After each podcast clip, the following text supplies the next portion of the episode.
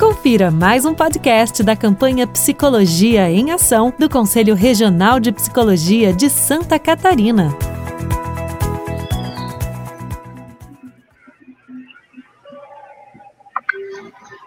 Estamos com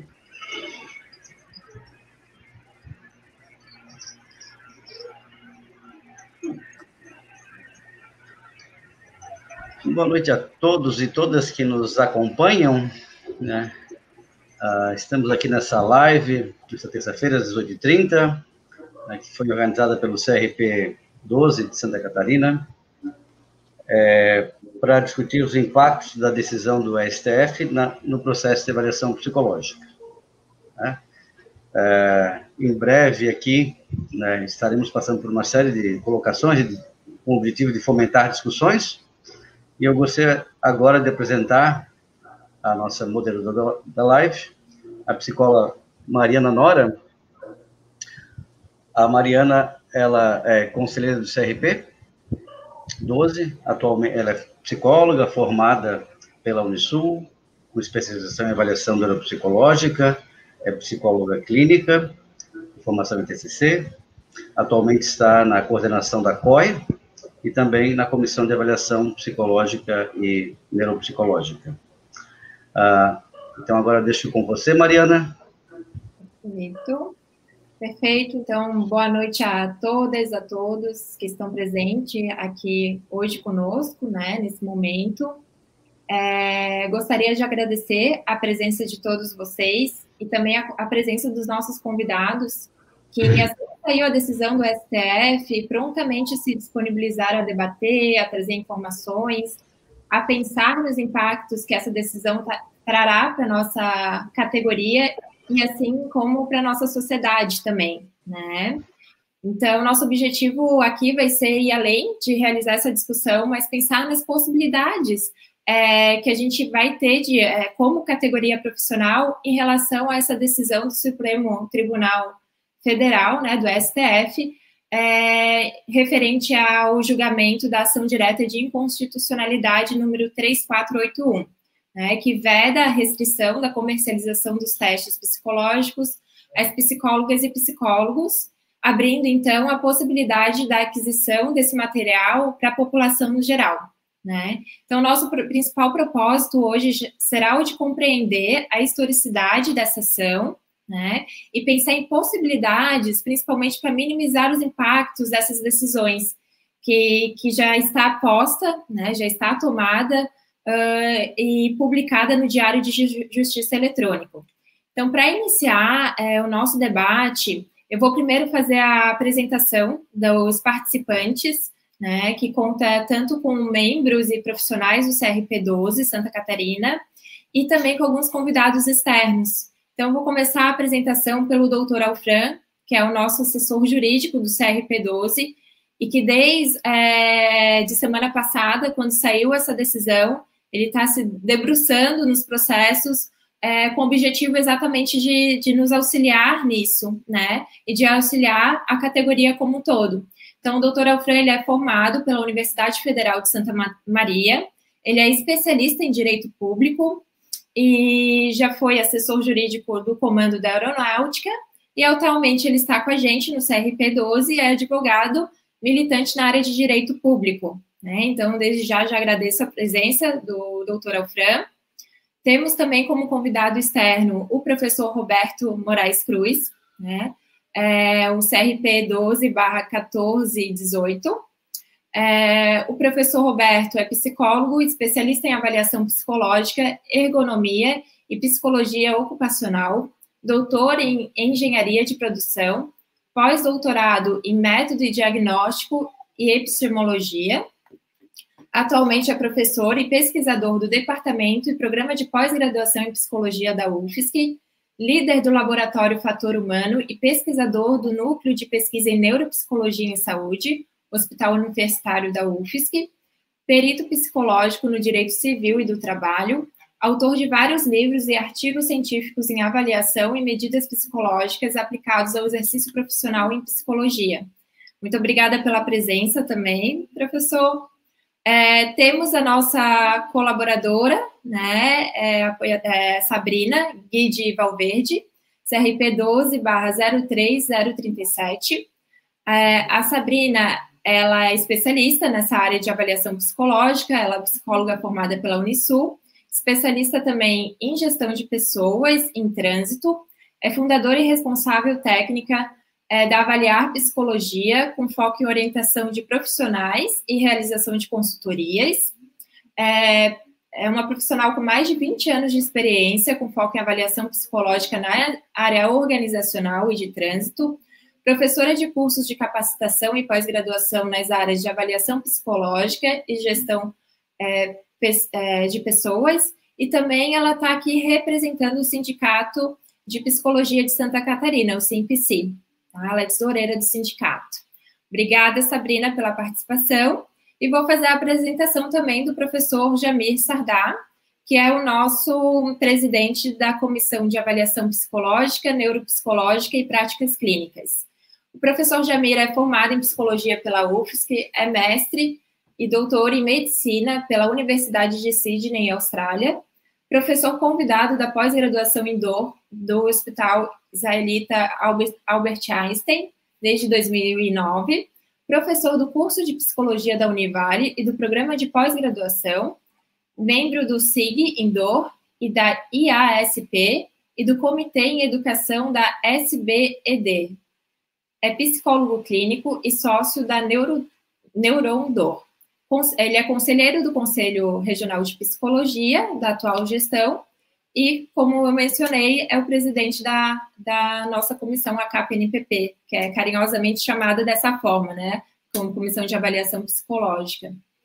É, estamos também aqui é, com o Gustavo, que é o nosso intérprete de Libras, então, desde já, muito obrigada, Gustavo, é, por estar nesse momento trabalhando aqui com a gente, tá? E numa questão mais de organizar como a live vai, ser, vai funcionar, é, em um primeiro momento eu vou fazer algumas perguntas para os nossos convidados. É, a partir dessas perguntas eles vão desenvolver o tema, tá? Eu estarei prestando atenção no nosso chat também, anotando as nossas perguntas. Então, é, então no final da, da fala de todos, é, eu vou fazer algumas perguntas para os convidados responderem também, sempre considerando também a nossa questão do tempo, tá? Então, o que for possível, a gente irá, é, irá responder nesse momento, tá certo? Então, eu gostaria de passar a palavra para o é, pro professor Jamir, né? É, eu gostaria, professor, de que você conversasse um pouquinho com a gente é, sobre os fatos que ocorreram na semana passada, né, referente a decisão do STF e falar sobre o posicionamento do CFP perante essa decisão. Tá certo? Passo a palavra para o senhor. Muito obrigada.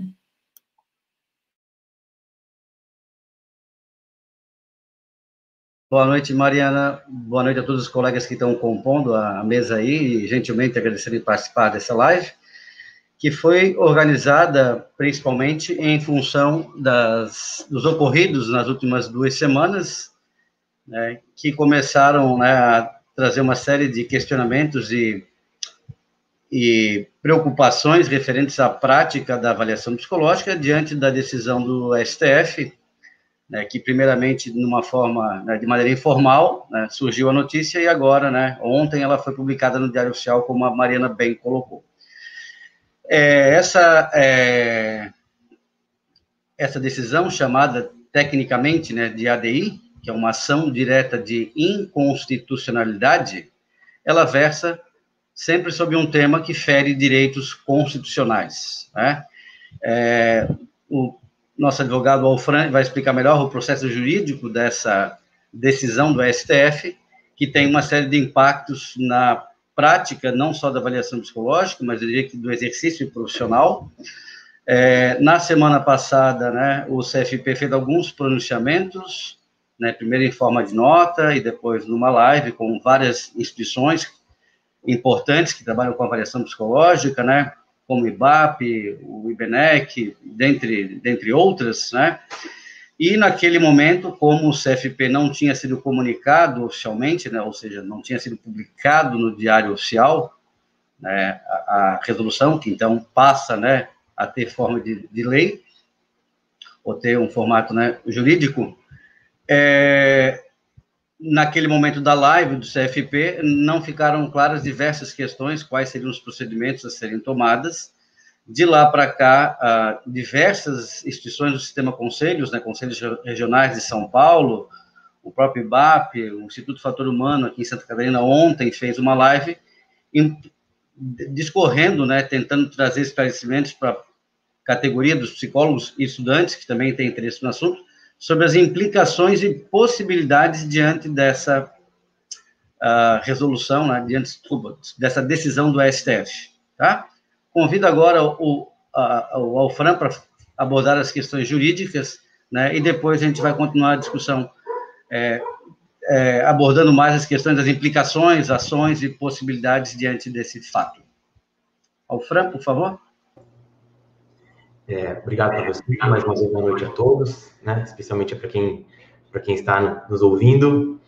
É, de fato, né, é uma decisão é, que vai é, impactar diretamente não só a psicologia, mas também é, é, a sociedade como um todo.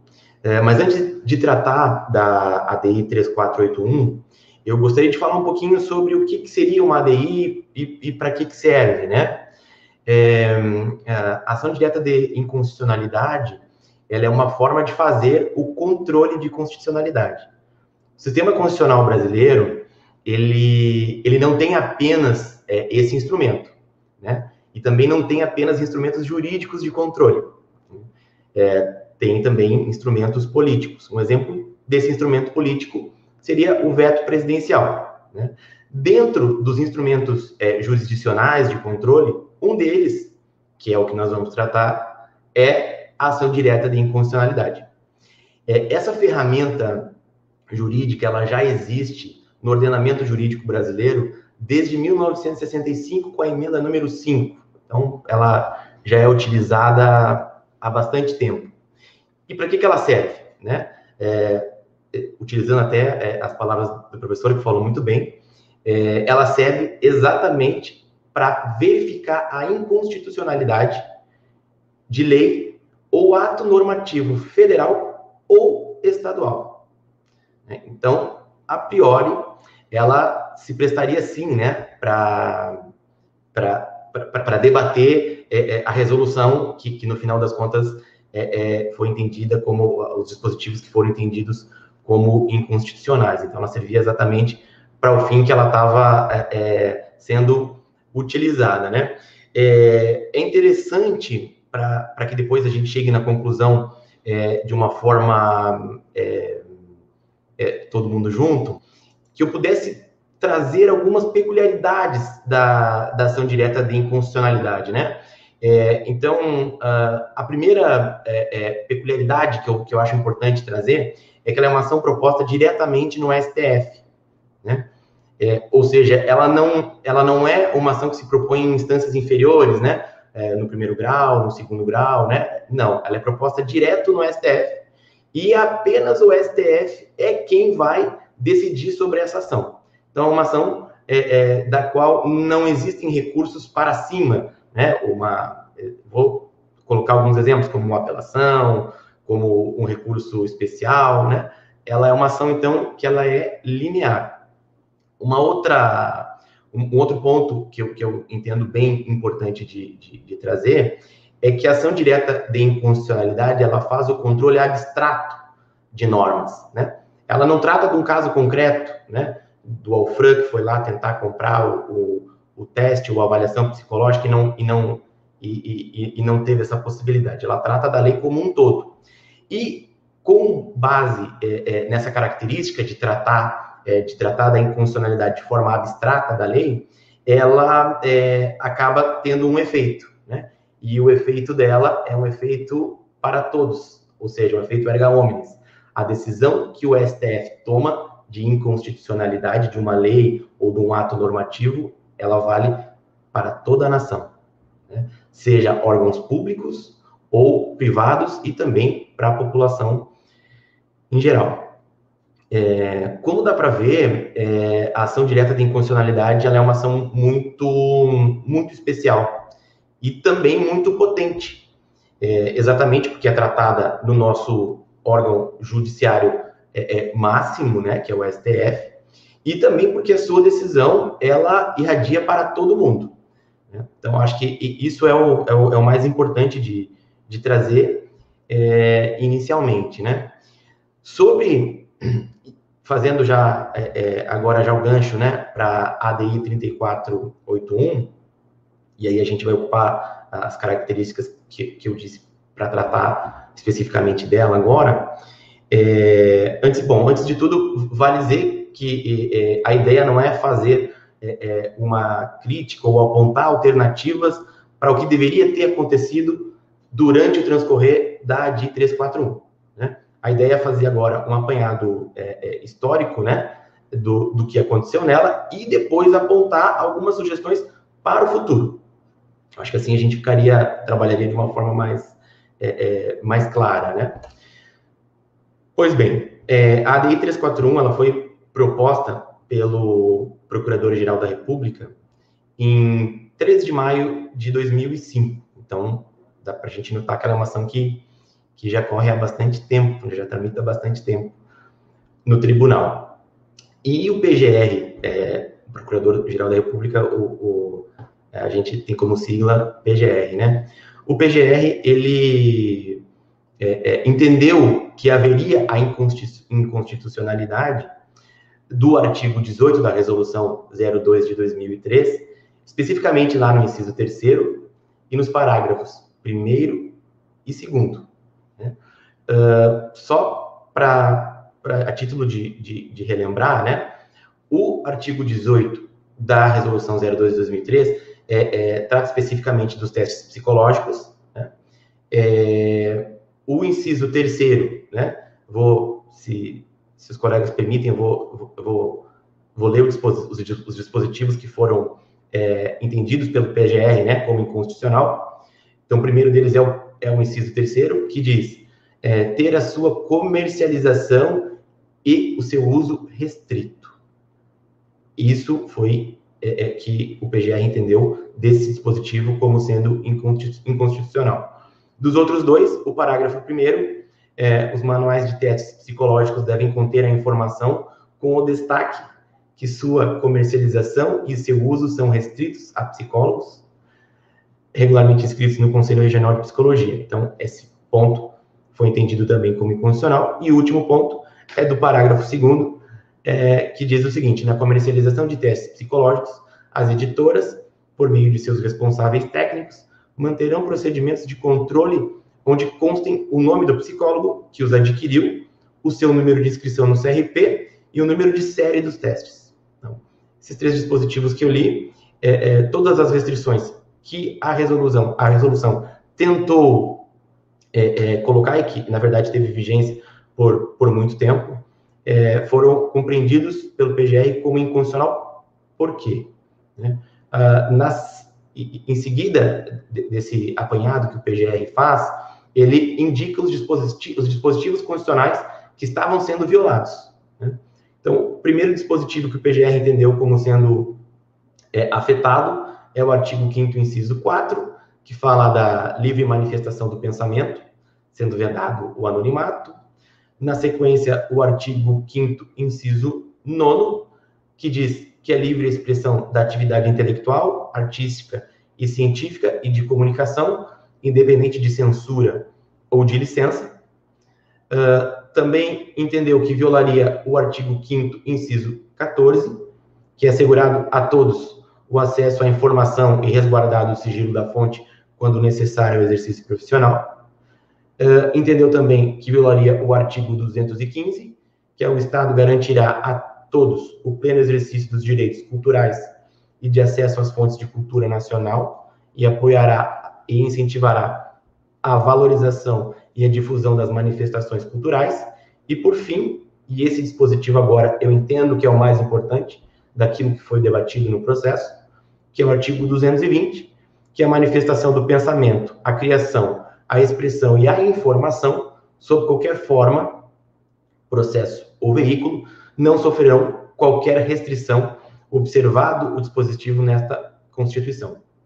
É, então, portanto, o bojo da, da, da petição inicial da, da ação direta de inconstitucionalidade é, foi esse, né? Em, lá em 2005, é, o PGR entendeu que os dispositivos que eu já citei da resolução é, 2 de 2003 eram inconstitucionais e, na sequência, indicou os dispositivos constitucionais que estavam sendo violados. Né? É, uma vez é, feita a propositura da ação, o Conselho Federal foi é, intimado, desculpa, foi citado para apresentar as suas informações e que ele de fato o fez, né? E também o, o advogado-geral da União também foi citado para o mesmo fim e também fez a defesa da, da constitucionalidade da resolução 02 de 2003, né? Como fundamento, na época, o Conselho Federal, ele, ele defendeu, né, é, é, é entendeu que seria importante ressaltar que ele, que ele, Conselho, possuía a prerrogativa constitucional e legal de fazer as regulamentações é, que tratam do, tanto do exercício uh, profissional, é, é, como também da fiscalização da categoria. Né? Para tanto, o Conselho utilizou a nossa lei que todos conhecemos, né, que é a lei de criação do sistema conselhos, que é a lei 5766, e também se utilizou é, da lei que regulamentou a profissão de psicólogo, que é a lei 4.119. É, agora, na semana passada, em conversa com, com, com o Conselho Federal, né, é, também fomos informados né, que a assessoria jurídica lá do Conselho é, além da defesa que foi feita é, dentro do processo, é, tomou como praxe, isso de fato é uma praxe muito utilizada né, na, nos tribunais superiores, né, que é o, o, despacho presencial com os ministros e também a entrega de memoriais. Né. Isso, uh, pelo que a gente soube, né, foi feito é, até por mais de uma vez com cada ministro. Uh, desta ADI, é, é, é, então o processo acabou que estava formado, né? É, tivemos a petição inicial com as suas razões, tivemos a defesa da, do Conselho Federal também com as suas razões, além dos despachos presenciais que ocorreram, é, é, memoriais que foram entregues, né? Mas é legal destacar, é, é, e aí que talvez tenha, é, tenhamos tido um problema, é que são duas peculiaridades, né? A primeira delas foi o ingresso nesta ação como amicus curi do Conselho Federal de Farmácia. E a outra peculiaridade foi a troca de relatores, né? Neste processo que tramitou de 2005 até março de 2021, foram quatro relatores, né? Certamente que isso é, causa é, é, causa algum prejuízo, né, no andamento do processo. O relator que não está acompanhando é, é, pode ser, né, que que muitas vezes é, acabe perdendo algum liame que, que para uma das partes, e eu entendo que daí para o CFP, né, poderia ser importante. Em relação ao ingresso é, do Conselho Federal de Farmácia, é, por tudo que eu, que eu pude ler, estudar do processo, eu entendi que ele foi mal empregado, né? Porque o Conselho de Farmácia, ele tem uma defesa própria já há muito tempo, né? Primeiro, da defesa das instituições classistas, como autarquias federais, mas autarquias federais sui generis, né, que não estão vinculadas diretamente ao Poder Executivo. Então, eles defendem que deva haver uma autonomia dessas instituições, incluindo o Conselho de Farmácia e, logicamente, o Conselho Federal. Né? Por conta dessa defesa, eles é, é, é entenderam, né, ou sugeriram para uh, o, o Supremo Tribunal Federal que sim, uh, haveria inconstitucionalidade na resolução número 2 de 2018 e que ela deveria, é, é, é, é então, portanto, né, é, os dispositivos deveriam ser julgados inconstitucionais e que essa regulamentação deveria ocorrer por proposta legislativa, né? Então, é, isso realmente entendo que pesou na decisão do relator que nós vamos ver a seguir. Com essas peculiaridades todas, e depois de todo o trâmite processual, agora, né, no dia 5 de março, houve a finalização do julgamento e, por maioria de votos, né, foi, foram sete votos a favor e quatro contrários. É, o STF julgou, então, procedente o pedido formulado uh, nessa ação direta de inconstitucionalidade e, e portanto, é, declarou a inconstitucionalidade né, dos incisos terceiro dos parágrafos 1 e 2 do artigo 18 da Resolução 2 de 2003. E, e aí agora vem, é, é, entendo que a gente deva pensar nas questões importantes que essa decisão trouxe. Né? É, a primeira questão, e aí essa primeira questão é uma, é uma crítica minha à decisão, né? É, a decisão não levou em consideração né, os princípios da proporcionalidade e da razoabilidade. Né? Porque é, defendeu-se, o PGR defendeu o direito à informação, mas não houve sopesamento adequado com o direito também à saúde. Né? Entendo que a Resolução 02 de 2003, nos pontos em que foi considerada inconstitucional, ela tinha uma finalidade pública muito bem apanhada, que é nada mais, nada menos, primeiro, né, que a defesa, a guarda da fidedignidade dos resultados psicológicos, das avaliações psicológicas, né? Logicamente que alguém que tem o acesso prévio poderá burlar o sistema de avaliação, mas principalmente essa resolução, na minha compreensão, ela defendia a saúde daquela pessoa avaliada também, né? E não só da pessoa avaliada, como também da própria população. Né? É, e, e, digo isso porque é, é, quando se faz uma avaliação psicológica, especialmente aquelas que são obrigatórias, como é, é, para a Carteira Nacional de Habilitação ou para o porte de arma, não se avalia apenas o candidato em si, mas sim a condição do candidato para uma, um determinado exercício de atividade na comunidade. Né? Então, é, entendo que a resolução tinha um bom propósito e entendo também que o, que o Conselho, desculpa, que o Supremo Tribunal Federal não avaliou esse propósito adequadamente. Né? Haveria é, princípios constitucionais é, muito bem postos em favor da resolução e que, infelizmente, não, não tiveram é, é, o devido apreço por conta da corte, né? Então, essa é a primeira questão é, importante. A segunda questão, e, e, ela, essa segunda eu gostaria de dar bastante ênfase, né? É de que o STF entendeu inconstitucional as restrições de aquisição e manuseio dos testes e dos manuais. Mas o STF não tocou, ou seja, ele preservou que o exercício é, é, é, o exercício da, é, é, das avaliações psicológicas para a realização dos diagnósticos psicológicos é privativo, e isso se manteve, né? Privativo dos psicólogos. Então, o exercício profissional do psicólogo não foi diretamente atingido, porque permanece sendo ele, psicólogo, né, o responsável e único responsável pela aplicação dos testes e das avaliações psicológicas. É, e, e, faz questão de, de, enfatizar isso, né, para que a gente não ache que, que está tudo uh, está tudo terminado, que, que a terra é arrasada, né? Então, se manteve sim, né, o mercado é, do, do profissional psicólogo neste ponto, e sendo apenas, e aí que vem a questão que eu já deixo depois na sequência para para os meus colegas debatedores, né? Que é, é, é como enfrentar né, é, é uma avaliação psicológica sabendo que o candidato pode é, vir a, a, a, já ter um conhecimento prévio do teste, né?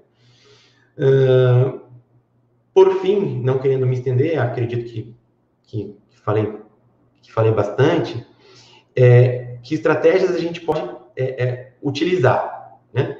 Como a ação direta de inconstitucionalidade é uma ação linear, o recurso possível para ela nesse momento é de embargos declaratórios. E, e como eu já disse em algumas, algumas, algumas outras lives, ou até o próprio CFP, por que, que é necessário é, esperar que haja no processo eletrônico a inserção do relatório? Né? Isso é uma, uma pergunta que volta e meia a, aparece que os embargos declaratórios, eles são, é, é, eles são feitos, eles se prestam para dirimir alguma obscuridade ou alguma falta de clareza da decisão. Né? Então, como ele é específico para esse tipo de situação, é necessário que todo o acórdão tenha sido lavrado para que daí a assessoria jurídica do CFP consiga né, identificar se há ali alguma obscuridade, se há ali alguma falta de clareza, e uma delas poderia ser, é, é, por exemplo, a questão da distribuição e manuseio dos testes por, é, por pessoas não psicólogos, né? É, então, é por isso que temos que esperar a, a, a publicação do acórdão, que ainda não foi feito, e, e sim, a medida a ser utilizada nesse momento é o embargo declaratório. Temos também uma outra medida, e essa medida, pelo que eu já ouvi, né, o CFP está tratando dela, que seria tentar é, a regulamentação dos mesmos dispositivos, agora não por resolução, mas sim por meio de lei. Né? E acredito que essa também possa ser uma alternativa, e, mas evidentemente que daí é, é preciso toda uma discussão né, com o sistema é, para que seja apresentado né, é, é para o Congresso a melhor forma de, de proposta é, em, relação, em relação ao assunto. Bom, acredito que eu tenha feito um apanhado é, geral, né? E agradeço e fico à disposição dos colegas aí para qualquer esclarecimento. Perfeito, doutora Fran, né? Muito obrigada pela, pelo esclarecimento, sua fala foi é, é bem, bem importante para a gente entender essa parte jurídica que não faz parte assim do nosso dia a dia profissional. Acho que talvez a partir de agora a gente vai começar a se atentar um pouco mais para essas questões também e ver o impacto que isso pode ter nos nossos fazeres quanto psicólogo e para uma sociedade também, né? É, algumas pessoas se manifestaram aqui no, no chat falando que parece que o STF não entendeu muito bem é, essa questão que os testes, é, os manuais psicológicos, eles vão muito além aí de conteúdos filosóficos e, e de conhecimento, né? E realmente com a tua fala também me, me parece, assim, é, isso. É, eu vou aproveitar, passar a palavra para o professor Roberto, né? Eu gostaria que o professor Roberto conversasse também um pouquinho, assim, de quais repercussões dessa decisão que já está posta, né? É, pelo STF no nosso exercício profissional como psicólogo, certo?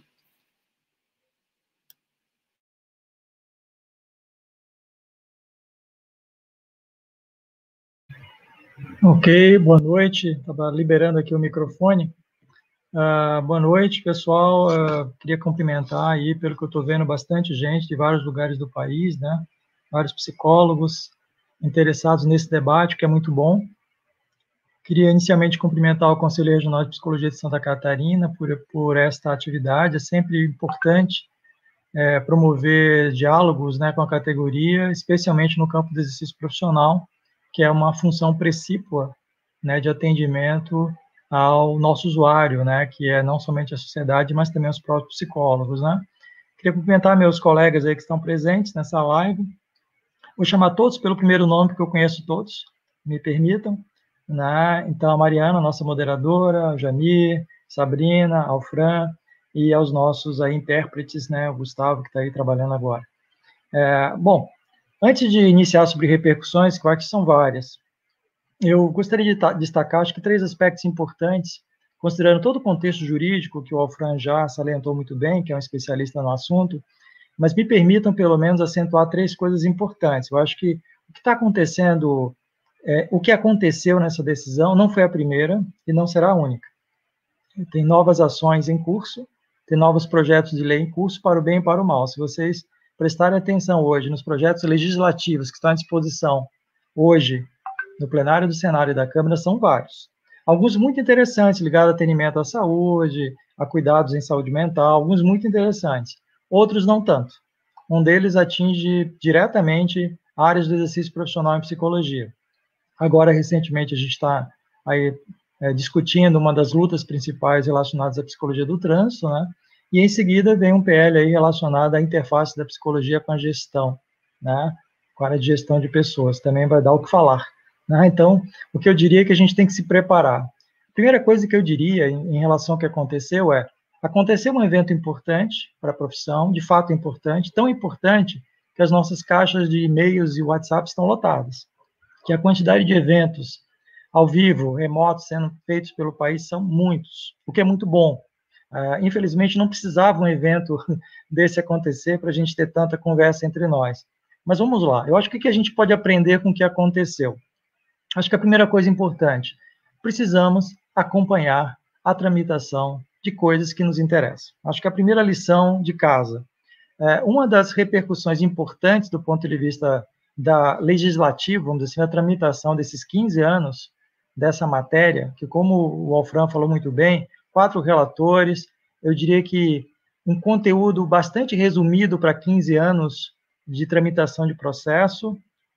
Eu baixei todo o material, li com muito carinho, né? acho muito importante que a gente se atualize com o que está acontecendo na nossa profissão, mas achei, depois de quatro relatores e 15 anos de tramitação, é, o conteúdo, a quantidade de peças jurídicas elencadas, apensadas ao processo, poucas, pouco volume de informação. E aí, complementando até uma primeira questão que a Mariana já salientou na nossa assistência, uh, o que, que eu diria, o que, que faltou, né? Faltou a gente acompanhar esse processo, e eu não diria que, assim, não é que o Supremo não prestou atenção no que estava lá, é que pouca coisa estava lá. Né? O que eu quero dizer com isso? Uh, uma única peça colocada pelo Conselho Federal de Psicologia, muito bem escrita, muito bem argumentada pelo seu assessor jurídico de então, mas de fato aquela peça trata basicamente de defender as prerrogativas do Conselho Federal de Psicologia e emitir resoluções, as prerrogativas de um Conselho Federal, que estão corretas pela 4.119 e pela 5766, né? são todas corretas, que são atribuições de competências dos conselhos. Entretanto, o objeto principal não foi defendido, que é onde gerou toda a repercussão, por isso que eu fiz questão de salientar esse ponto. Uh, você não identifica é, nos argumentos da nossa, da nossa categoria. Isso é importante para a gente aprender, tá, gente? A gente não identifica uma defesa sobre as repercussões é, em você disponibilizar ao público em geral, a comercializar de forma ampla e restrita, as repercussões que isso pode ter em termos de vieses de interpretação, vieses de condução de processos, vieses de antecipação prévia de aprendizagem de materiais psicológicos. Isso não foi discutido em tela. Essa é a primeira questão importante. O volume de informações com os quais os relatores se detiveram foram poucos. Tem mais material do Conselho de Farmácia do que o Conselho de Psicologia. Né? Aliás, o material contraditório da farmácia estava mais preocupado com outra coisa. A segunda coisa importante, eu acho isso muito importante. Primeiro, é, é, primeiro acompanhar os processos. Segundo, manifestar para a categoria as preocupações em torno do processo. E aí, gente, uma coisa que a gente não tem costume e objetivo de fazer, e novamente vou fazer aqui uma crítica é, é, é, importante sobre como a gente lida com isso. Eu não posso tratar um assunto de tal importância sem pareceres de especialistas. Não há pareceres de especialistas nesse processo. O Conselho Federal não chamou os especialistas, não chamou as entidades. Tá? Não tem pareceres do IBAP, não tem pareceres de, institu de institutos ligados à neuropsicologia, à Sociedade Brasileira de Psicologia do Trabalho, trânsito, todas as grandes áreas que agora sim estão afetadas, é, muito pelas repercussões do acontecido. Então, não houve na preocupação, e isso é uma crítica que eu tenho feito já há algum tempo, quando a gente elabora GTs e comissões para tramitar processos ligados ao exercício da profissão, precisamos dos melhores pareceristas do país. Não é uma questão mais política e ideológica. É uma questão de você contar com os principais, com as pessoas que são importantes das respectivas áreas. Onde é que estavam os especialistas? Quantos especialistas de alto grau no país temos no campo da avaliação psicológica? São muitos. É uma área tem muitos e bons especialistas. Não há pareceres técnicos. Os amigos da corte, não há, não há os amigos da corte. Não há as instituições de, da psicologia lá. Não há o IBAP, não há é, entidades ligadas à avaliação psicológica. Né? Perceberam? Então não há pareceres, não há manifestação dessas pessoas, que poderiam ter contado muito no voto. E o único voto, claro, objetivo, com argumentação psicológica importante foi o ministro Edson Fachin, que fez uma bela argumentação, a principal argumentação que interessava aos psicólogos. Um voto muito bom, muito bacana de ler. um voto que explique exatamente em que medida a comercialização de materiais psicológicos em geral, né, ele não se confunde com qualquer material didático, pedagógico ou filosófico, como se refere o relator. Né? Não se confunde. É material especializado, que pode conter vícios, né, vieses, que atingiriam o público e a própria área profissional, as competências da área profissional, a discricionariedade da área. Eu acho que é muito importante que a gente saiba. É, é, eu acho que é até importante que vocês leiam a peça do, do ministro Edson Fachin, uma peça muito bem feita, com argumentações técnicas e até argumentações internacionais, que sustentam a tese de que a ampla e restrita comercialização de materiais psicológicos tem sim implicações importantes no exercício da psicologia e no controle da qualidade da informação psicológica. Perceberam? Eu acho que isso é importante a gente ter claro isso, tá? Não estou entrando nas questões estritamente jurídicas, porque não é da minha competência, é do doutor Alfran. Então, dito isto, eu acho que, uh, uh, diante disso, o, o, o, STF agiu dentro do que ele tinha à disposição. E o que ele tinha à disposição, de fato, na minha leitura, obviamente, é isso, era isto. Tá? É, não tenho dúvida que foi, continuo né, afirmando que foi um belíssimo voto né, do, do ministro Fraquim. Entretanto, o voto do relator que prevaleceu é um voto que defendia basicamente duas coisas. E olha como isso não é, torna genérico e não retoma o ponto essencial. Defendia que era inconstitucional a comercialização de manuais e testes psicológicos em geral, por basicamente duas razões. A necessidade de que esse conhecimento esteja disponível para as pessoas e de que esses materiais equivaleria a qualquer livro didático. Né? Então, essa é a defesa: liberdade de expressão, liberdade de acesso ao conhecimento e equivalência de material. Percebeu? Isso não era a questão que estava em fulcro. Não era essa a questão principal, mas ela não foi defendida, né, na minha avaliação, com a, o mérito que deveria ser defendido pelos amigos da Corte e pelo Conselho Federal de Psicologia. Agora, gente, leite derramado, não é isso?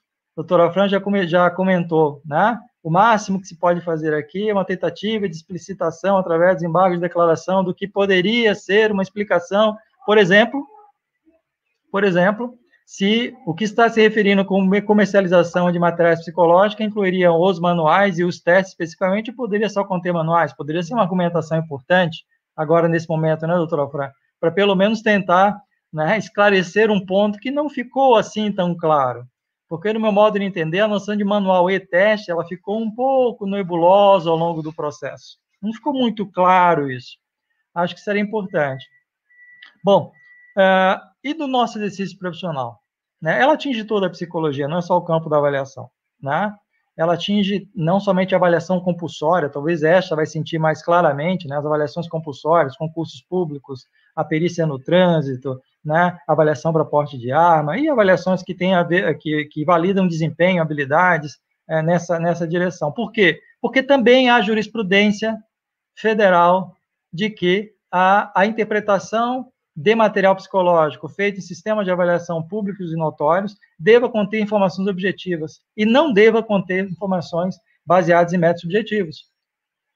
Então, na verdade, perceberam? Nós agora vamos ter que lidar com um sistema que pede de um lado, e é jurisprudencial, né, que toda avaliação psicológica contenha dados objetivos, e os psicólogos têm por tradição utilizar dados objetivos a partir da, da interpretação de scores normativos psicológicos, a partir dos testes psicológicos. Portanto, não se aceita outra coisa que não for baseado na evidência de teste psicológico. E, por outro lado, agora você comercializa para público em geral. Então, você vai criar um viés de partida. Né? Eu, ontem eu estava discutindo lá no, na live do Laboratório Fator Humano, que a gente fez uma live ontem sobre esse assunto, é mais ou menos assim, agora eu posso, de fato, uh, organizar cursinhos pré-vestibulares de como ensinar, claro, porque agora está né, agora tá liberado, né? O, o, comércio não é restrito, tá? Você não tem restrição. Então, agora, a fiscalização do que é ou não é, percebeu? É psicológico, passa a ser um grande problema dos conselhos. Eu diria que o conselho, o sistema conselho de psicologia, terão bastante trabalho agora pela frente para distinguir, distinguir um ato que seria um ato legal agora, ok? Um ato sobre o qual não há combinação legal, não há nem incidente de, né, nessa, nessa, nessa área, e o que seria de fato psicológico, né? Óbvio que a gente não deve confundir, gente, essa decisão, essa decisão, ela não elimina a avaliação psicológica, ela não compromete os fundamentos da avaliação, ela não compromete a nossa formação, né? não compromete. Né? Ela tem uma repercussão que vai, a partir de um determinado tipo de público, criar vieses que vão provocar, vão, de certa maneira, ofender algumas, alguns sistemas de aplicação de material psicológico. E a gente tem que se preparar para isso. Né? Continuar se preparando como a gente fez. Né? É, fortemente fundamentar nossas avaliações, trabalhar com os melhores e mais confiáveis materiais que nós temos à disposição, isso tudo continua, cuidar com carinho da nossa formação na área de avaliação psicológica, sempre reforçando sempre a qualidade da nossa produção de informação científica, porque a avaliação psicológica, antes de tudo, é produção de informação integrada de métodos, sistemas e instrumentos psicológicos. É, testes psicológicos são um, um, tipo de instrumentação que a gente usa para integrar a informação. Então, é, continuamos na mesma seara. Agora, claro, é, o que, que a gente está salientando aqui nessa live? É, mantemos a avaliação psicológica, claro, a área continua forte, continuará uma das áreas mais fortes da psicologia, de fato, né? mas, de fato, temos que agora conversar com a, com a autarquia, né? aumentar a nossa capacidade de dialogia com a autarquia, porque vão surgir dúvidas muito específicas e muito pontuais, né? E, e isso pode, é, na, na, base da profissão, do exercício profissional, fazer com que alguns psicólogos é, reajam ou se confundam onde é que está o exercício dele, onde começa onde termina o exercício dele. E eu diria, já aproveitando o doutor Frank está aí, né, e considerando, por exemplo, que eu trabalho muito com perícia, quem trabalha com, com, com perícia e precisa de elementos, evidências objetivos para atribuição de nexo, vai encontrar essa dificuldade agora cada vez mais com os operadores do direito né, que vão salientar muito a necessidade, vão agora ter à disposição todo o material para criar argumentação é, sobre a produção da informação psicológica. Então, o que eu estou querendo dizer, né, eu estou né, tentando ser sintético em função da, da abertura de espaço para meus colegas, é que a gente vai ter que se preparar mais agora, porque haverá repercussões.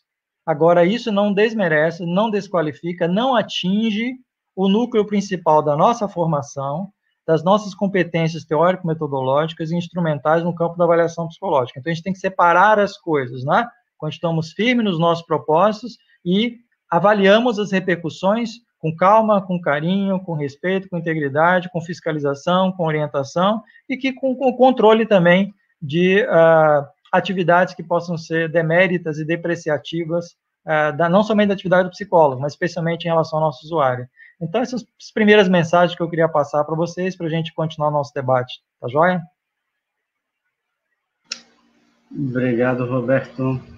É, eu gostaria de colocar algumas questões a partir do que o Roberto colocou, né, não sendo repetitivo, mas tentando avançar um pouco na discussão. Né?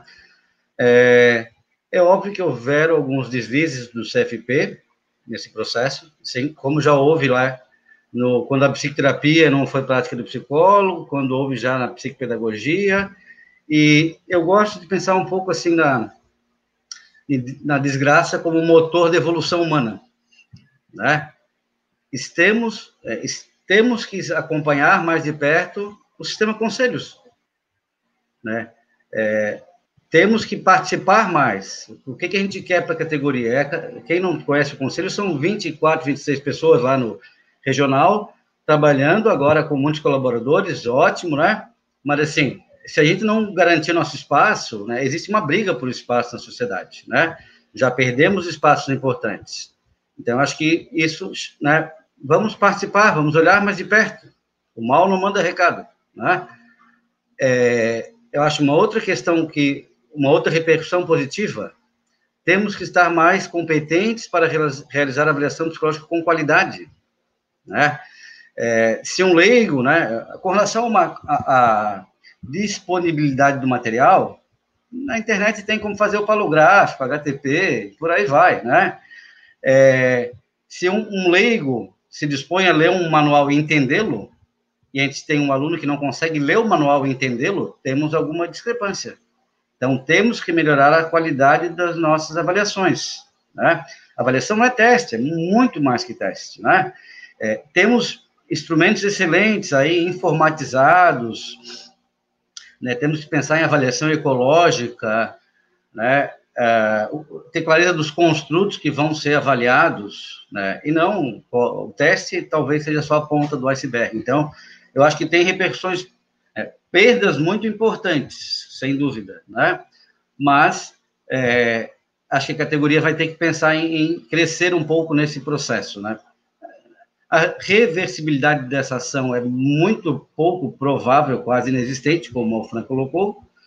Né? A possibilidade de separar testes de manuais, e acho que é bem importante que o Roberto colocou com muita clareza, né?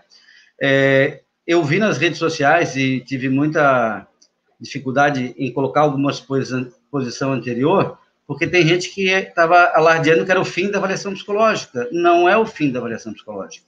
Está muito claro na decisão. Eu acho que é o fim de uma etapa e talvez o começo de uma outra etapa. Tá? Não estou é, aliviando o CFP, que eu acho que cometeu deslizes. Né? Não estou eximindo a população disso. Né? A gente tem que olhar para a nossa prática. Né? O que, que resta? Né? zelar melhor pela nossa profissão no tocante à avaliação psicológica. Né? Não é o momento né, para comemorar, né? mas não é o momento para entrar em pânico. Talvez agora a gente consiga separar quem faz a avaliação de quem aplica teste e talvez não saiba nem ler manual. É, eu acho que a Sabrina tem uma experiência muito grande com relação à comercialização de testes e acompanha de, de mais de perto as editoras e pode até trazer colaborações bem interessantes. Tá? Seria isso. Obrigado. Perfeito, né? É, eu, é, eu acredito que nunca foi tão necessário é, a gente conhecer tanto de avaliação psicológica e nos debruçar tanto nesse, nesse assunto é, quanto agora, né? Sempre que tem uma crise, a gente também tem que saber se é, superá-la e dessa forma, né? E, e já que teve essa situação que foi imposta, é, vamos, vamos fazer ela que venha também é, para um aperfeiçoamento dessa área de avaliação psicológica, né? o aumento dos testes, enfim, todo, toda a categoria é, vai ter que se movimentar para isso, junto com a academia, é, em conjunto, né? Então, eu queria passar a palavra agora para Sabrina, né, para ela falar um pouquinho também, a gente falou bastante dos impactos da é, diante da categoria, mas nos impactos sociais também que essa decisão ela pode provocar. Boa noite a todos.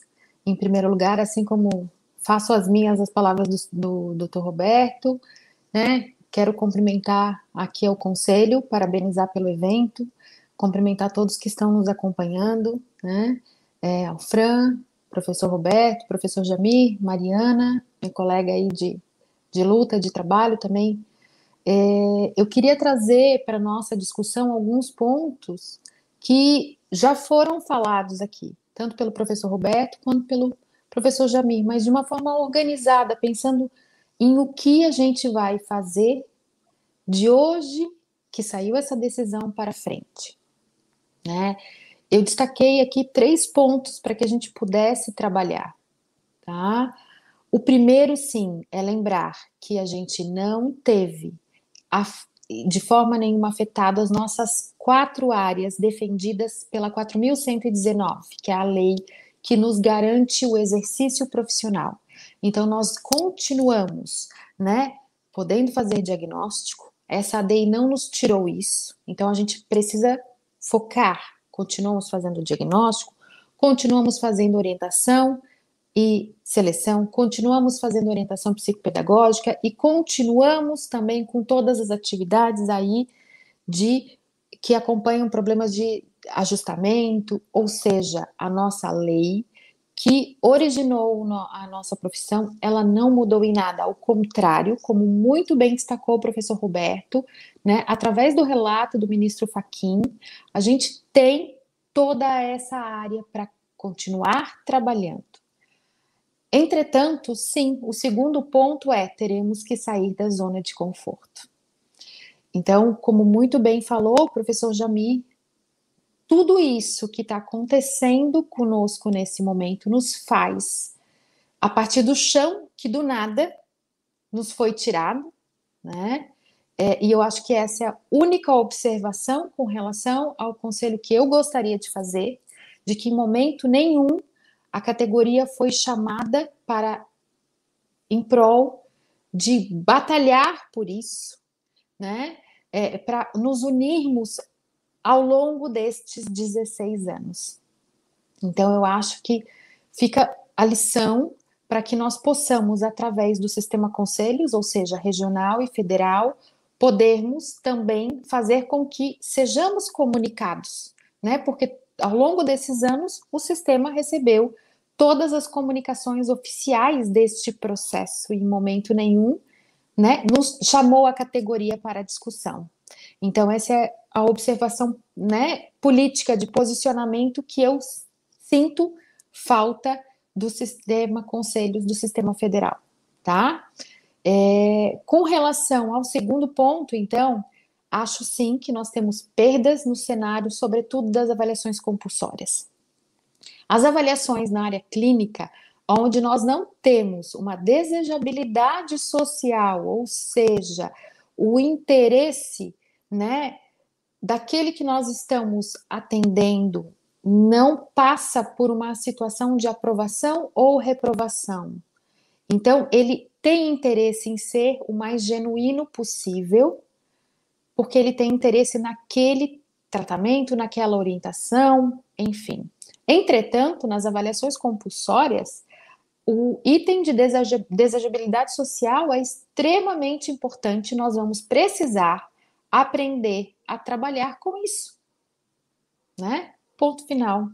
Então a gente tem que fazer desse limão uma limonada e aprender a resgatar todo o nosso olhar, resgatar o nosso raciocínio clínico para que a gente possa aos poucos aprender a fazer uma, novos processos de avaliação psicológica, considerando sim muito mais do que já fazíamos, porque como lembrou o professor Jamir, nós já há muito tempo lutamos contra os materiais que foram disponibilizados pela internet, né? Tanto o conselho, o sistema conselhos, quanto todas as editoras, ao longo desses anos, investiram tanto juridicamente quanto economicamente para que esses materiais saíssem do ar. E é uma luta muito árdua que foi feita nesses anos. Mas, infelizmente, nas avaliações compulsórias, né, na área jurídica, avaliação para CNH, avaliação para porte de arma, enfim, nós sempre tivemos já isso. Então, assim, é, não tem o porquê a gente simplesmente agora não conseguir respirar, porque essa já era uma realidade que nós tínhamos. Sim, um dia o manual do teste A, B, C ou D estava alocado num site na Malásia. Conseguíamos no processo tirar e amanhã ele aparecia num, num outro território sem lei na internet. E o trabalho continuava arduamente do sistema conselhos, das instituições e das editoras, sim, né? Então a gente já tinha esse viés. O viés da desejabilidade, do vazamento das informações, nós já tínhamos. E se todos os meus colegas que estão aqui comigo nunca levaram isso em consideração foi por ingenuidade, porque a gente já sabia de público, né? E temos que lidar. Então, em alguns momentos, sim, isso é um tanto quanto frustrante para quem precisa trabalhar com dados objetivos e sabe que, eventualmente, você pode ter, sim, um avaliado, um candidato a esses processos compulsórios que está usando da informação né, de forma não é, legal, vamos colocar assim, tá? Então a gente já trabalhava com isso. Então eu convido a todos os que estão nos assistindo hoje para a gente centrar, né, todos os nossos esforços de uma forma positiva a fazer um enfrentamento a essa situação. A diferença agora e que a gente talvez tenha que é, é, lidar é que realmente talvez antes ele não, ele vai poder comprar e não acessar na internet. Mas eu vou contar para vocês, vocês acham que realmente as pessoas vão comprar? Eu tenho as minhas dúvidas. Né? Alguns, poucos, talvez os colegas do Dr. Alfred, né? Mas eu acho que a gente vai ter ampliado a dificuldade da propagação desse material pelas, pela rede, né? Pela internet. Então, a gente vai continuar na luta entre sistema conselhos e todos os envolvidos para tirar esse material da internet, tá? Então, sim, precisamos resgatar nosso processo de avaliação psicológica. E algumas pessoas que já me escutaram, eu é, é, e vão com certeza lembrar, assim, quantas vezes eu já orientei a, a colegas, não tenha um único teste de atenção. Você precisa sim ter três, quatro, para renovar o seu olhar, para ter sempre um material é, na manga para surpreender. Se você está observando durante o processo de avaliação que o seu candidato ele está demonstrando que ele sabe e que aquele, aquela atividade está viciada, nada impede você de abrir o seu armário e complementar aquela avaliação com mais uma técnica. Né? Então, esse olhar, sim, esse enfrentamento e o convite, além, como disse o professor Roberto, a avaliação não é só a testagem, a testagem é sim um alicerce muito grande das avaliações compulsórias. Mas a gente precisa né, entender esse viés e reinventar o nosso processo de trabalho. Então, eu gostaria de deixar esse convite a todos para a gente reinventar o nosso processo de trabalho, tá? Vamos sair dessa zona de conforto de uma forma propositiva. O terceiro e último ponto que eu gostaria de colocar aqui é a questão de que isso vai fazer com que nós retomemos os nossos estudos, que a gente possa voltar ao banco escolar, não só nós, mas a todos os nossos pesquisadores na área, porque a partir desse momento, todos os pesquisadores também precisarão, né, é, cogitar a, esse viés na construção dos nossos instrumentos psicológicos. Como muito lembrou o professor Jami, a gente tem hoje né, um material que vem é, sendo aprovado com sistemas informatizados, né, muito impulsionado pelas dificuldades da pandemia que vamos enfrentando aí, né, desde março do ano passado. Então, eu entendo que, além da nossa formação, toda a área acadêmica de pesquisa também irá se reinventar. Né? Nós vamos, então, começar a ter instrumentos com re respostas adaptativas aparecendo para que nós possamos novamente estruturar melhor nosso trabalho, respostas é, é, randômicas nos sistemas é, é informatizados, ou seja, convido novamente a todos os nossos pesquisadores, né, é, que já olhem para isso e também auxiliem todos nós que estamos lá na ponta fazendo a avaliação psicológica, para que a gente possa novamente reestruturar e realmente fazer uma nova era da avaliação psicológica no país. Nós tivemos em 2002, 2003, com o advento da SATEPSE, um grande desenvolvimento. E na época, nós também falávamos, mas como? Agora é assim, é assado, ou seja, tivemos várias opiniões. Entretanto, durante esses 16 anos, olha o que a gente conseguiu de evolução na área de avaliação psicológica. Então, vamos aproveitar desse momento que sim é extremamente desagradável, é extremamente questionador, né? Mas vamos fazer um enfrentamento positivo e fazer com que a gente possa ter, junto com todos os nossos pesquisadores, né, junto com todos os nossos mentores, porque assim como eu acredito que vocês todos têm mentores na área de avaliação psicológica, que a gente possa reestruturar os nossos processos de avaliação né, a gente possa melhorar os nossos registros documentais, que a gente possa melhorar a nossa capacidade de observação e que possa adaptar a este novo cenário que nós enfrentamos. Então, eu gostaria, assim, de colocar que sim, socialmente teremos impactos, mas que, como disse o professor Roberto, não é o fim, a gente precisa se reinventar, fazer enfrentamentos, né, positivos, propositivos, para que a gente possa, então, continuar conquistando na área de avaliação psicológica a evolução do nosso sistema e do nosso trabalho, conquistando novas áreas, inclusive. Né? Então, acho que é isso que eu gostaria de colocar.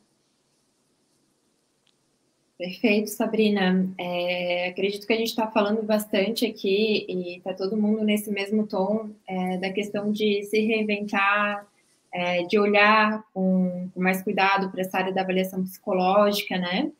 É, mas a gente não pode deixar também de colocar qual que vai ser o papel do sistema conselhos diante disso. Não. E aqui, uhum. no, aqui no, no, no, chat me chamou a atenção muito a, a uma, uma publicação né, do professor Ivan Rabelo, que acho que é interessante compartilhar para a gente começar a, a, debater sobre esse tema do papel do conselho diante essa nova realidade, porque ações também do conselho vão ter que ser realizadas, né? Uhum.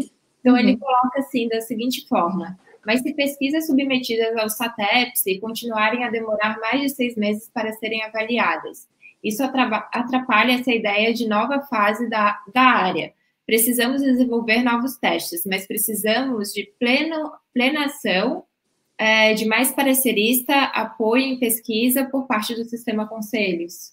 Né? E aí, quem se sentir à vontade para comentar sobre esta questão, pode abrir o microfone.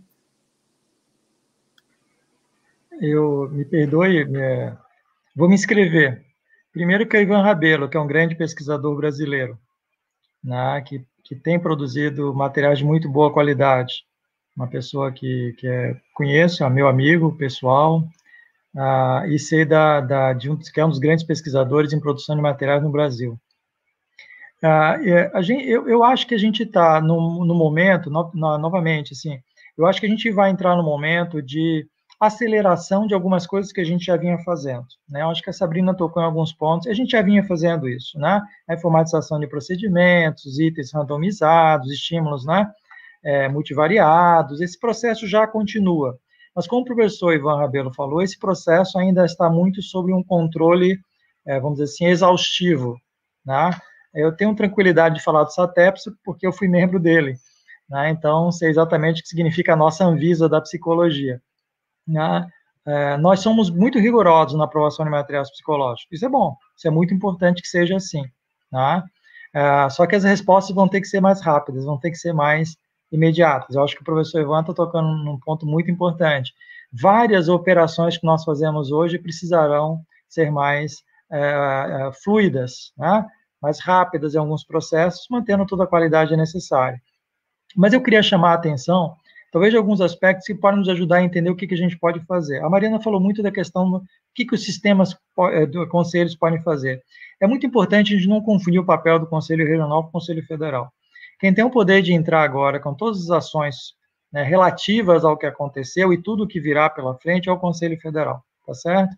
É, os conselhos regionais, eles respondem na, no âmbito do teus, dos seus estados. Eu acho que pode haver essa confusão, né? Por que, que a gente não entra, o Conselho Regional de Psicologia, com uma ação né, um embargo de declaração, né, porque ele não é o ente qualificado, acho que o doutor Alfran tem muito mais competência de falar sobre isso do que eu. Eu acho muito importante entender as, as diferenças né, de posicionamento. Isso não, não, significa que o Conselho Regional não faça o que está fazendo aqui agora, que é debater, para buscar soluções, etc. Eu diria, aí fazendo uma sugestão muito direta, de que, primeiro, que o Conselho Federal, até porque o Ministério Público não fará, porque é parte interessada e gostou da decisão final, né, é, de Conselho Federal é, entre com toda a sua força e toda a sua competência jurídica e técnica em relação a este processo e quaisquer outros que venham pela frente, de que acompanhe melhor esse processo. Segundo, eu gostaria, aí, aproveitando até a Sabrina, que é nossa, uma das representantes nossas de editoras em Santa Catarina, é, já devíamos estar conversando com as editoras, já devíamos estar conversando com ela. O sistema conselho já deveria estar conversando com as editoras, avaliando as repercussões do que vai acontecer, inclusive do ponto de vista, já que está em jogo agora a comercialização de materiais psicológicos, antecipar, né, fazer um processo de conversação com as editoras até para tocar nesse assunto. Já deveria estar estarmos discutindo como é que seriam os novos procedimentos em relação iniciar pelo menos essa discussão em relação à aprovação de materiais psicológicos e disponibilização desse material psicológico para a comunidade. Então, esse processo vai ter que começar, né? Porque a decisão já está tomada, a gente não precisa ficar esperando todas as repercussões começarem a acontecer para nos antecipar. Eu acho que agora é a hora de antecipar algumas ações, né? E isso envolve várias áreas. Manter toda a qualidade no processo de ensino e capacitação, aperfeiçoar os processos de avaliação de materiais psicológicos, é, mudar as duas resoluções que tratam desse assunto, tá? De 2013 e 2018. Tem duas resoluções para o Conselho Federal mudar. Né? A 002 e 009, de 2018 e 2003. É, ou seja, vai ter que alterar uma nova resolução interna e precisamos de lei federal sobre o assunto. Nós nunca, a, a gente sempre teve receio de mudar a 4.119, né? Com, com suspeita de que se a gente tentasse mudar, alguém gostaria de desregulamentar a profissão. Nós sempre tivemos esse receio de fazer uma proposta de melhor, é, de, de aperfeiçoamento das nossas funções e competências é, é, profissionais. Talvez tenhamos que atacar isso de frente, já que todo o processo está sendo de desregulamentação, porque a gente agora não faz uma proposta mais ampla em direção a 4.019. A 4.119 não esclarece há muito tempo né, as grandes, as grandes uh, funções do psicólogo hoje as grandes contribuições que os psicólogos podem fazer hoje. Se é para alterar alguma coisa, já altera a base e, quem sabe, já propõe algo maior do ponto de vista legislativo, que é a própria 4.119. Percebam que eu estou dizendo que nós temos grandes processos, processos nacionais a serem feitos, mas temos o nosso dia a dia. E o nosso dia a dia está com a comercialização de material, está com o nosso usuário, está com o nosso cliente, está com a nossa capacidade de lidar com esses materiais psicológicos hoje, tendo em vista as repercussões. Tá?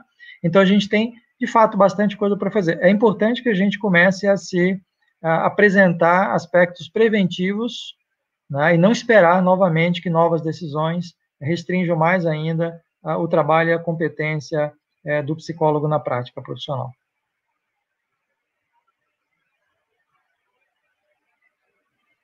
Perfeito, é muito esclarecedor, né? É, acho que a gente pode então ir para a nossa segunda parte, que temos algumas perguntas aqui para ser respondidas, né? É, eu vou começar é, com uma pergunta que vai para o doutor Alfran. Né? A Luciane Collin, é, ela coloca aqui é, o que, que nós, quanto psicólogo, podemos fazer é, diante dessa situação, né? ou se só nos resta esperar o, CFP. Então, gostaria também, estou curiosa aí pra, pela resposta.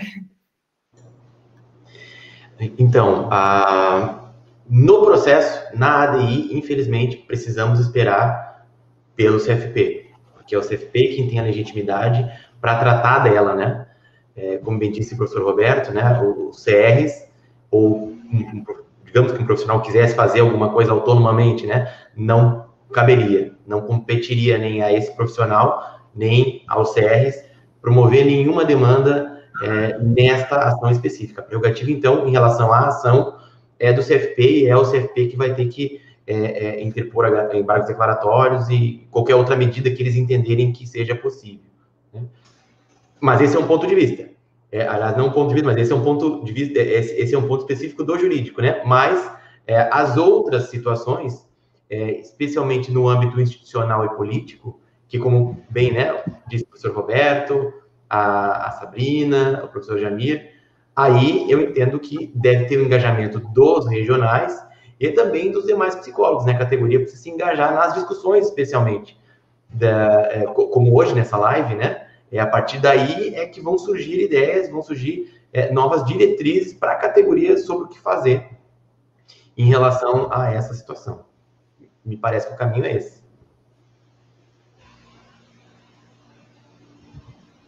Perfeito, é por esse engajamento, né, conjunto. É, doutora Fran, assim, muitos profissionais é, perguntam, né, até no nosso privado, é, sobre a questão de abaixo-assinado, questões, é, enfim, tuitaço, né? É, essas ações, elas podem contribuir de alguma forma? Como que, que o senhor vê essas, é, é, essas ações? Para o processo, para a ADI, hum, eu não vejo relevância, né? É, não recordo de alguma ação que tenha mudado seu rumo no STF por conta de um abaixo, de um abaixo assinado, ou por conta de um, de um tuitaço, ou, ou, ou alguma coisa do tipo, né? Então, infelizmente, é, não, eu acho irrelevante essas ações para isso, né? Para modificar a decisão do, do, STF, entendo que não, não há relevância. E só para complementar, e nem nota de repúdio, tá? Tem sido uma tradição das autarquias de qualquer coisa que você não goste, emite nota de repúdio. Eu sinto muito, mas isso não funciona como a gente acha que funciona. Os mecanismos legais isso não tem a menor repercussão e hoje cada dia menos, inclusive fora dos meios judiciais.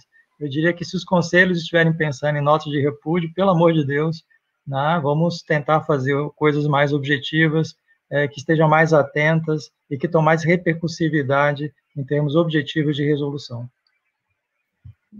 Perfeito, assim, essa fala do doutor Alfran e do professor Roberto nos remete a gente gastar energia onde vai ter uma ação realmente mais, mais efetiva, né, onde que a gente possa chegar a algum lugar.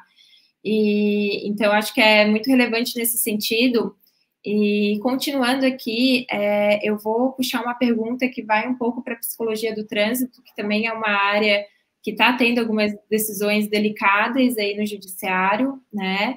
Então, vou até passar essa pergunta para o professor Roberto. A Elisa Inácio, ela, ela coloca, recentemente fiz pós em psicologia do trânsito, gostaria de saber como fica em relação ao credenciamento de clínica, principalmente na região norte, que já teve um edital suspenso no, no final de 2020, talvez por essas repercussões política, eh, políticas judiciais, né? É, vamos só distinguir, né? As questões ligadas ao trânsito, a Sabrina também conhece muito bem, elas são mais específicas, né? Hoje tem uma luta muito importante do, da área da psicologia do trânsito, que é está no Congresso Nacional, é algo muito importante que acontece agora, né, na próxima semana, que é a discussão da, da, não, uh, na, da, da, possibilidade de não necessitar ser perito examinador, portanto, a formação que ela, inclusive, declara aí, para proceder à avaliação é, é, psicológica no trânsito. Então, já é grave o que pode acontecer no legislativo nas próximas semanas. Então, isso em termos nacionais. Em termos regionais, os DETRANs agem de formas diferentes. Eles não têm as mesmas formas, vamos dizer assim, legislativas de trabalhar. Né? forma de organização de, de clínicas, credenciamentos, isso em termos nacionais é um pouco, é, vai um pouco a gosto do Detran local, tá? É, existem variações grandes sobre credenciamento de clínicas e é, notas técnicas ou portarias específicas de Detran por estado. Bom, eu ministro aulas há muito tempo nessa área, acho que a Sabrina também, ah, conheço o país inteiro em termos de psicologia do trânsito, e é muito diferente o que acontece no Detran de Minas Gerais, com o Detran de São Paulo, Detran de Santa Catarina, Detran do Rio Grande do Sul, Detran do Paraná, logo aqui em cima, é muito diferente. Tem um pouco a forma e a dinâmica como as delegacias de trânsito são regidas nos, nos estados. Por isso que essa resposta ela tem a ver muito com o que está acontecendo no estado agora. E acho que, do ponto de vista da atualização do que está acontecendo agora, a comissão de trânsito do, do Conselho Regional de Psicologia, que é uma comissão muito atuante, dirigida pela Simone Ciota, psicóloga, ela vai poder esclarecer isso com bastante tranquilidade, porque é um grupo bastante ativo, está muito atualizado sobre esses assuntos. Mas eu diria assim, olha, cuidado que os Detrans se comportam de maneira diferente. Santa Catarina tem comportamentos sui também. Recomendo que, assim, uh, discuta isso um pouco, esse, esses, esses aspectos específicos de credenciamento com a comissão de trânsito, que vai ter uma, um conhecimento da realidade regional muito boa hoje em Santa Catarina.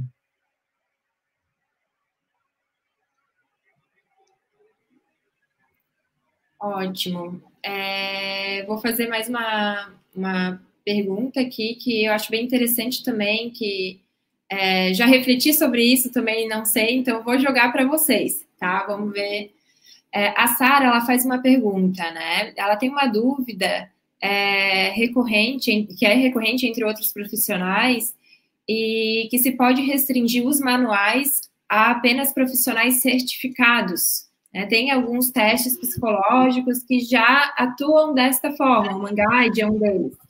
Isso é uma possibilidade?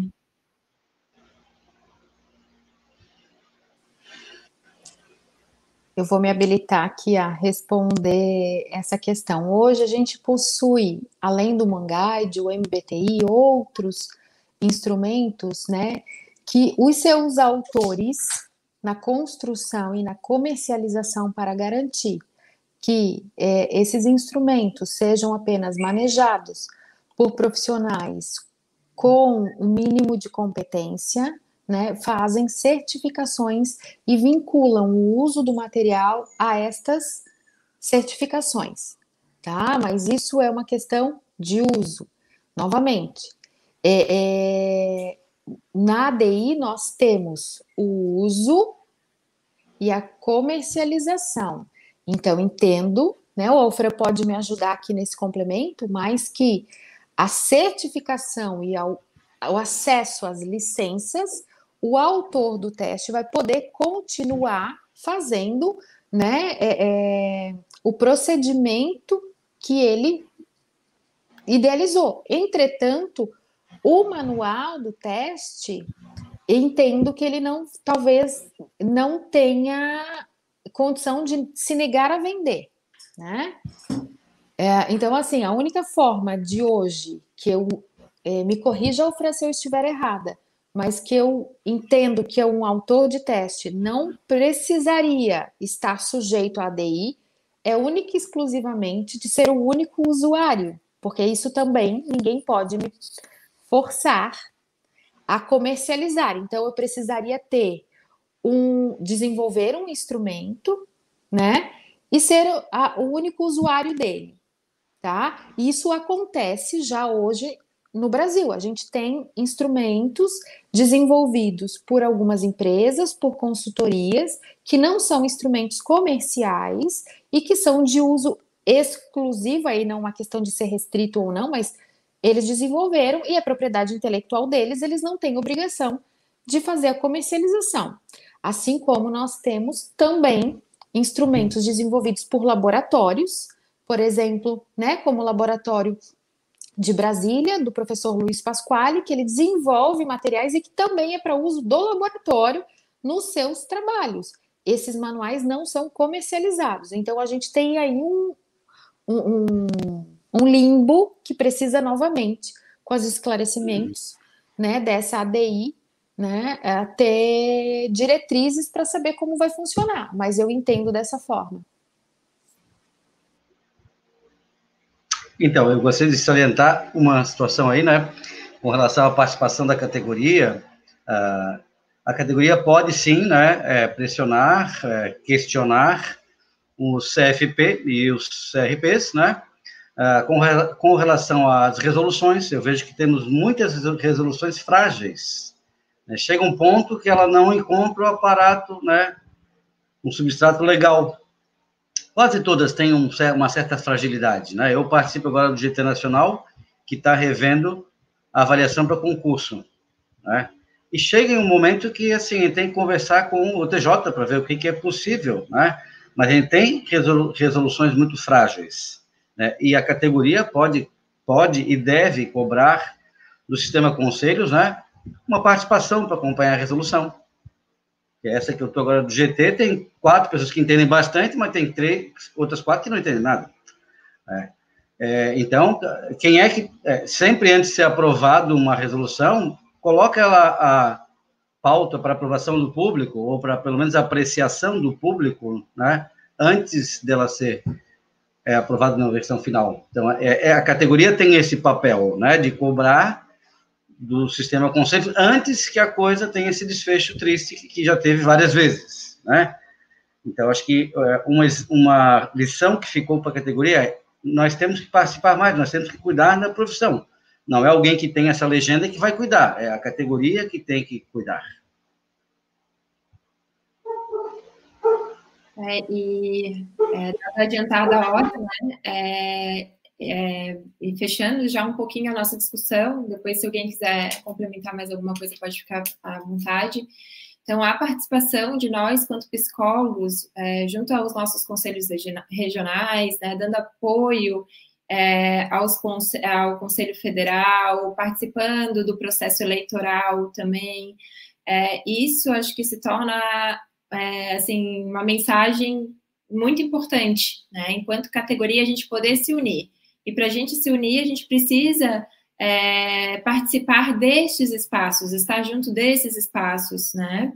É, dentro do conselhos regionais, como o Jamir colocou, nós somos 26 é, conselheiros. A gente não dá conta de tudo, né? Então, para isso, a gente tem os nossos colaboradores. E a categoria pode sim colaborar também. Então, aproveita esse espaço também de, é, de trazer essa fala também de união para que a gente possa cada vez mais estar a par do que está acontecendo com a nossa profissão. Né? Não sei se mais alguém gostaria de complementar. É, eu, dois minutinhos apenas em relação a essa discussão, que eu acho muito importante. É, nós tivemos alguns anos atrás uma discussão que ela não foi muito adiante, porque eu acho que na época não foi entendida. É, já prevendo do que ia acontecer, nós tivemos essa discussão no Conselho Federal sobre a questão da comercialização em função das várias pressões que o Conselho também recebe né, para abrir o mercado, né, a chamada abrir o mercado. Ah, e na época a gente sugeriu algumas discussões que já existem no cenário internacional, que é você, de certa maneira, compor uma espécie de níveis de acesso a materiais psicológicos. Né? Você poderia ter um nível privativo, de fato, em que o construto é psicológico, então usabilidade para diagnóstico clínico, uma técnica de rastreio importante, com, com controle de score, é, é, é, assim, que você precisa, é, para, especialmente para o campo do rastreio clínico e diagnóstico, de fato, você poderia ter uma composição de materiais com grau de, de maior privacidade. Você poderia ter os semi-privativos, que seriam aquelas técnicas, aqueles instrumentos que poderiam ser usados profissionais de saúde. Você, inclusive, faria uma, uma maior parceria com os nossos é, colegas de, é, de conselhos é, de entidades que são muito afetas a nós. Por exemplo, você pega a teste como neopsilina ligada a fono, né, ou a medicina, ou a psiquiatria, né, técnicas de rastreio que até interessa ao odonto, à enfermagem, então todo o segmento da área de saúde. A gente poderia até abrir um, um campo interdisciplinar muito interessante com uma espécie de controle social compartilhado entre autarquias que, que tem controle ético, que tem controle legal, é, fazendo uma certa espécie de parceria para serem privativos. E a gente teria técnicas é, de perfis, etc., mais abertas, ou seja, de certa maneira a gente faria uma, um novo desenho de como a gente entende o que deveria ser comercializado, o que deveria ser disponível e o que teria algum grau de exclusividade nas práticas profissionais. É, se a gente tivesse avançado um pouco isso na época, talvez a gente tivesse hoje é, com uma argumentação mais, mais acentuada. Eu acho que existem saídas, eu acho que a gente precisa parar e pensar as saídas, eu acho que tem várias, tem vários especialistas no Brasil. Novamente, quero realçar uma coisa que eu frisei muito na minha fala, tem que chamar os especialistas. Né? É, se você está com, com uma dificuldade, com assunto grave, com assunto importante para exercício profissional, você precisa chamar os melhores da área, qualquer que seja o assunto nessa área. É assim que faz as grandes entidades profissionais no Brasil e no mundo tem um problema específico, no segmento, uma matéria específica, chama os especialistas para propor soluções. O que a gente precisa agora são soluções de continuidade e fazer, obviamente, algumas ações já preventivas, porque essa não foi a única decisão do STF que vai nos afetar. Virão decisões de outros parâmetros aí legislativos que podem nos afetar. A gente realmente precisa se preparar e continuar nessa seara aí de discussão e abertura que o Conselho Regional de Psicologia de Santa Catarina está nos proporcionando agora. Perfeito. É, dado o nosso adiantado da hora, né, é, tiveram algumas perguntas que a gente não conseguiu responder, mas quem tiver dúvida pode, com certeza, encaminhar para nós, para que vai ser repassado para a Comissão de Avaliação Psicológica. Se não soubermos responder, nós vamos atrás e pro, vamos procurar os especialistas da área também para nos ajudar é, nessa, né? Então, agradeço a presença de todos. É, tivemos aí, acho que no pico de participação, mais de 200 participantes, o que é muito bacana, né? É, e, e, é isso. Muito obrigada e até a próxima, que essa seja a primeira de outras também é, oportunidades que a gente possa ter para discutir esse tema que é tão caro e importante para a área da psicologia.